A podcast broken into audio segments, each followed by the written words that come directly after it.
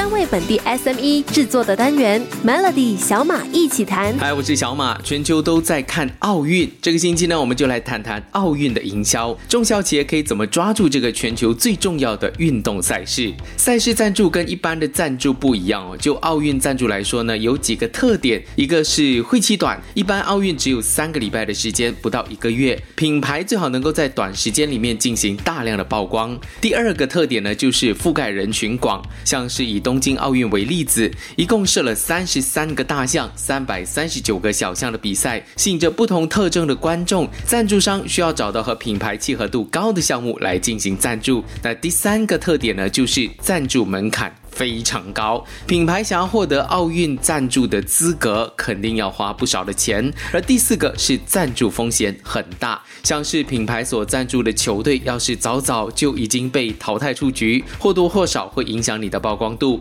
一般来讲，长期持续赞助奥运会的品牌，赞助效果都是非常好的。比如像是 Visa 就是一个很好的例子了。自一九八六年以来呢，Visa 就为奥运会提供支付服务，目前已经和国际奥组委呢签署了赞助协议，将。赞助的时期延长到二零三二年，这么做的话呢，就让 Visa 和国际顶级赛事就变成了一个长期的陪伴，印象肯定非常的深刻。其他的竞争对手要取代它的战略地位，恐怕要花更长的时间，还有更多的钱和精力。那些偶尔赞助的品牌，它的效果就会差很多，因为消费者是健忘的，很容易忘记到底谁曾经赞助过奥运会。有研究也发现呢，奥运赞助大约有百分之五十的赞助效果好，另外百分之这五十的效果是不好的，换句话说就是一半成功一半失败了。主要是门槛很高，而且奥委会呢还要求赞助商在赛事结束之后呢还要继续赞助，在媒体上还要去反复的宣传推广，这些后续的工作都需要自己来做，所以团队要有很强的执行力，还有资金才能够做得到。明天的小马一起谈，再来谈谈奥运的品牌营销，锁定 Melody。很多中小企业都觉得奥运好像不关我的事，也不知道可以怎么搭上这个。全球关注的顺风车，其实奥运的商机满满哦。曾经有专家对于奥运营销有过这样的分析结果：在一般的情况之下呢，如果你投入一亿美元，品牌知名度会提高百分之一；但是在奥运期间投入一亿美元，知名度可以提高百分之三。当然，这个只是一个比喻，不可能我们真的投入那么多钱。而中小企业要打的品牌营销，也可以从我们的大马健儿出发。东京奥运的马来西亚代表队就穿着一身西装出发到了东京，暗红。红色的夏装外套，内搭浅色系的衬衫，还有卡其色系的长裤。而这一届的奥运会的马来西亚代表队的官方指定的服装品牌就是本地的 Bespoke by Yan Chang。而大马代表团在开幕式入场的着装，由上海南的马拉工艺大学，就是 UITM 是阿拉姆的艺术与设计院校负责设计的。而这个色彩的灵感就是取自我们马来西亚国旗里面加罗格米朗里面的三个主要的颜色：红色、黄色还有蓝色。而服服饰的概念则是源自于马六甲王朝时期的英雄人物亨多的传统服饰。当然，这一次的奥运口罩是不能够少的。大马跳水女将张俊宏也和我国著名的口罩生产商 Simply K 签约，成为品牌代言人。那口罩的颜色就以白色为底色，然后搭配国旗上的红、黄、蓝三个颜色，简单好看。企业规模有大有小，但是对于奥运的憧憬梦想却并不分大小。中小企业参与奥运不一定要挤破头脑拿。拿出很多的真金白银挤进赞助商的大名单，其实像是奥运这一类的全民盛事，中小企业可以凭借自身的优势，抓住更多赛事周边的资源。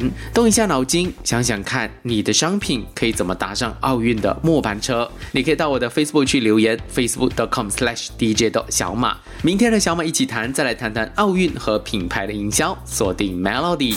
日本东京奥运来到了最后一个星期，细心的观众肯定已经发现手表。品牌 Omega 的商标几乎是无所不在，出现在各大赛场上。Omega 是这一届奥运会的十四个赞助商之一。这个瑞士知名手表品牌在奥运会上，其实除了赞助之外呢，还有一项非常重要的工作，就是为各项的指定赛事计时。事实上呢，Omega 和奥运会有接近九十年的合作关系了。它是最早被奥运会指定为官方计时器供应商的制表企业。从一九三二年的洛杉矶奥运会到今年的东京奥运会，Omega 一共二十九次担任了奥运会的官方指定计时器的供应商。除了 Omega 之外，像是狼琴、Seiko、Tissot 这些手表的品牌，都曾经出现在各大奥运的广告牌上，成为奥运会这么重要的赛事的一个计时器。官方计时器就代表了这个品牌获得了一次最好的品牌曝光机会。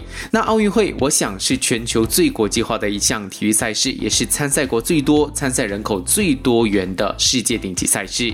每届奥运会都有来自全球的大量观众，通过各种平台来观看这个比赛。通过长达半个月的高频率的品牌曝光，赞助奥运会和提供计时器的制表商，就能够为品牌吸引到更多的消费者，甚至是在后续带来可观的收入。明天的小马一起谈，继续跟你聊一下奥运会的品牌故事，锁定 Melody。对于品牌来说，二零二一年这个姗姗来迟的体育大年，正是这一次品牌搭乘国际大赛的好机会。之前前不久还有欧洲杯，那现在呢就有奥运会。社交媒体时代下呢，奥运会不再只是一场体育盛事，它更是一场全民的狂欢。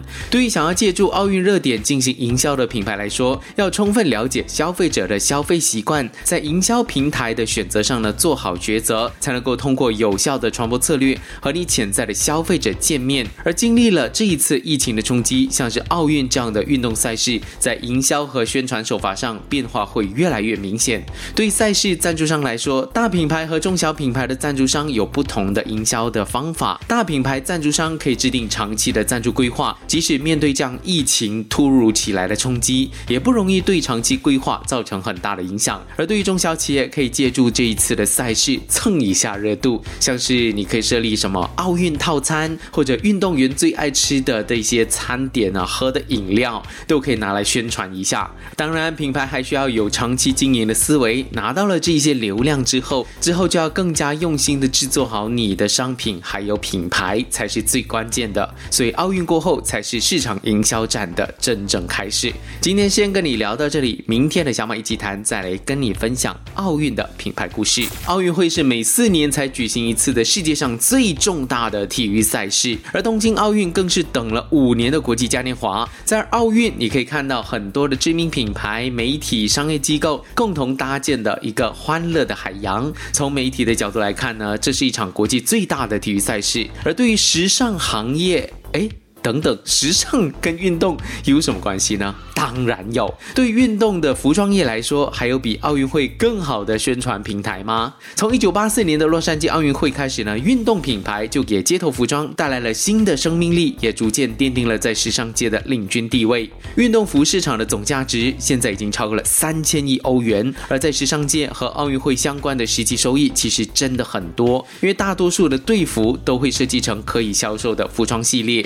我。拿一个运动服成为国际品牌最好的例子。两千零八年的北京奥运，全世界人都透过了电视直播看到李宁拿着圣火绕鸟巢一圈，并且点燃了主火炬。这一幕呢，油然而生的这些中华民族自豪感，让李宁公司搭上了奥运的红利，在当时候一跳成为了世界第三大的体育品牌。